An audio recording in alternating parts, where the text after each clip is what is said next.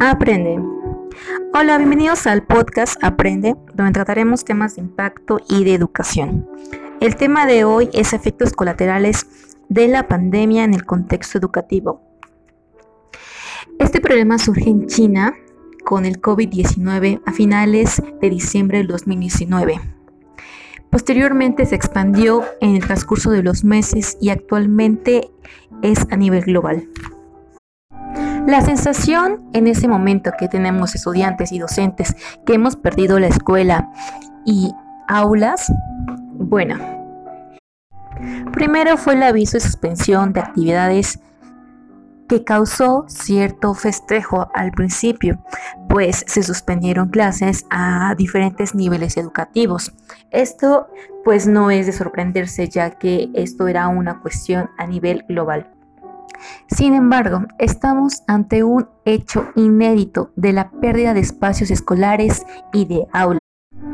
El secretario de Educación encabezó la presentación de la nueva Escuela Mexicana Digital, donde pudieran diseñar objetos de aprendizaje y sensación de trabajo en línea utilizando diferentes herramientas que ofrece la tecnología. En este caso, los profesores se manifestaron que solo tienen el 25% de alumnos con computadora, los cuales se pueden conectar por medio de red de internet en sus casas. Pero ¿qué pasa con el 75% de alumnos y de padres de familia que no tienen estos medios de comunicación para que sus hijos puedan tener una educación estable? Ya que estamos ciertamente conectados a una nueva generación de alumnos que están vinculados con la tecnología digital, la cual ha modificado sus formas de aprender, sus intereses y sus habilidades. Sin embargo, eso no significa que puedan aprender con la tecnología. Saben usarla, comunicarse para las redes sociales, pero no, lo, no necesariamente para aprender. Esto requiere recursos de aprendizaje y de sistemas tecnológicos y educativos, la cual se desarrollen nuevas formas de educar.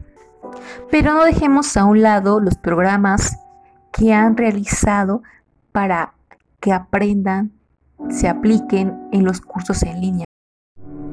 Se busca enmendar este tema con la difusión de la televisión educativa y programas de radio que posteriormente se empezaron a desarrollar también en lenguas indígenas que son primordiales para diferentes sectores de educación. La preocupación de todos en este momento es salvar el ciclo escolar. Pero entonces, ¿cuál es el problema al que está enfrentando el sistema educativo mexicano hoy en día con esta situación? Bueno, en mi opinión, se ha desaprovechado una oportunidad muy importante para abrir una reflexión sólida sobre lo que significa la escuela como un espacio perdido tema que se podría interpretar desde dos verticales importantes. Por un lado, la pérdida de los estudiantes de su espacio de encuentro, de intercambio y de socialización. Y por otra, la pérdida del rumbo de la educación que se ha quedado atrapada en el formalismo del círculo del aprendizaje, de la eficiencia, de la evaluación, de la escuela, que se ha olvidado de su tarea de educar y formar a los estudiantes de diferentes sectores educativos.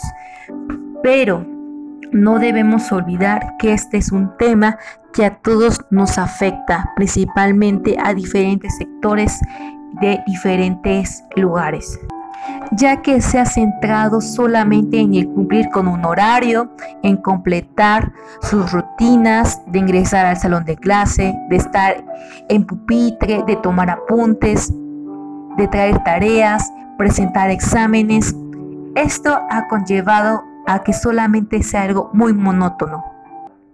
A eso se ha reducido la escuela de nuestros días ya no es un espacio donde el alumno conoce y realiza los problemas de su realidad, ni donde intercambia ideas con sus compañeros, profesores, donde presentan argumentos, razones y discuten ciertas ideas. La educación no se trata de que los alumnos hagan trabajos para presentar sus carpetas cuando concluya la pandemia.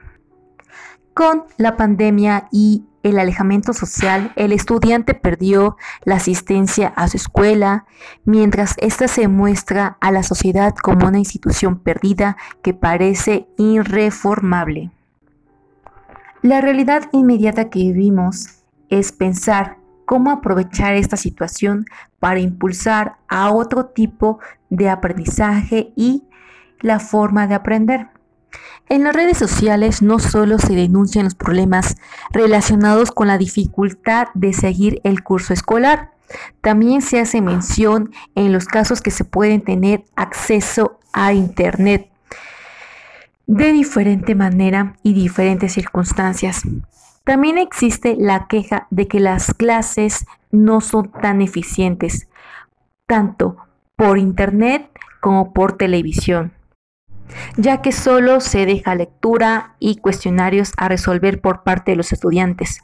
Madres de familia plantean cómo se ha multiplicado su labor ante las nuevas responsabilidades que les asignan ya que no es solo atender su casa y su trabajo, sino también apoyar a sus hijos de diferentes edades en las tareas que se les solicitan. El efecto colateral es saltar al mundo digital de manera rápida, dar un brinco lleno, lleno de traspiés, pues no solo es brincar, sino también entender esta nueva era digital. Esto no es algo sorprendente, ya que los maestros y autores de libros de texto, en la medida de sus disponibilidades han intentado incluir las TIPS como parte didáctica desde hace muchos años. Pero la SEP obliga a los padres de familia a estar al servicio de la escuela y no interponerse en este nuevo sector y forma de aprendizaje hoy en día. Los invito a que reflexionemos sobre los efectos colaterales de la pandemia en el contexto educativo para verlo de una manera positiva, una manera de cómo el ser humano tiene que adaptarse a esta nueva forma y modalidad en la cual estamos viviendo hoy en día. No es algo malo, al contrario, es algo bueno, ya que cada etapa es un proceso nuevo por conocer. Hoy, amigos, ¿qué podemos rescatar de este hermoso texto que hemos estado presentando el día de hoy? Bueno, en mi opinión es ser optimistas, ser realistas y tomar las precauciones necesarias para que todos nosotros podamos desarrollar una vida cotidiana llena de educación, nuevos objetivos y retomar esta nueva realidad que estamos viviendo este año. Gracias a todos por escucharnos el día de hoy. No se olviden escuchar el próximo capítulo de este podcast que es Aprender.